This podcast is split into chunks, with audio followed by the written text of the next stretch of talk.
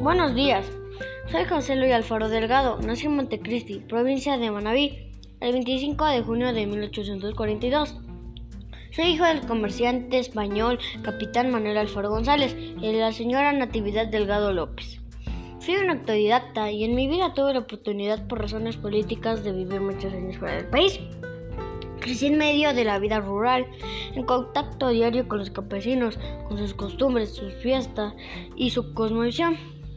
Desde joven demostré capacidad de liderazgo. Me identifiqué con el liberalismo anticlerical, doctrina que conocí posteriormente con el liberalismo radical ecuatoriano. Luché contra los presidentes García Moreno, Porré, Vintimilla y Cabaño, por lo que la tradición me conoce como el viejo luchador o general de las derrotas.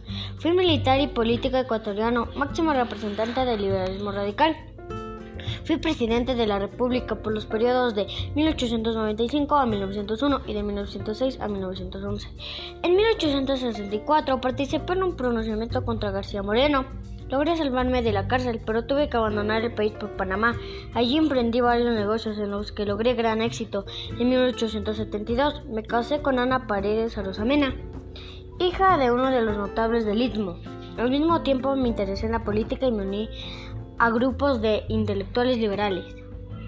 Mis principales obras fueron crear normales para formar nuevos profesores con nuevos colegios de enorme prestigio, como el Colegio Mejía en Quito, el Colegio Olmedo en Puerto Viejo, Colegio Luis Alfaro en Bahía de Caracas. De igual manera apoyé la equidad de género y por primera vez nombré a una mujer para un cargo público. Creé una red de ferrocarriles para unir todo el país.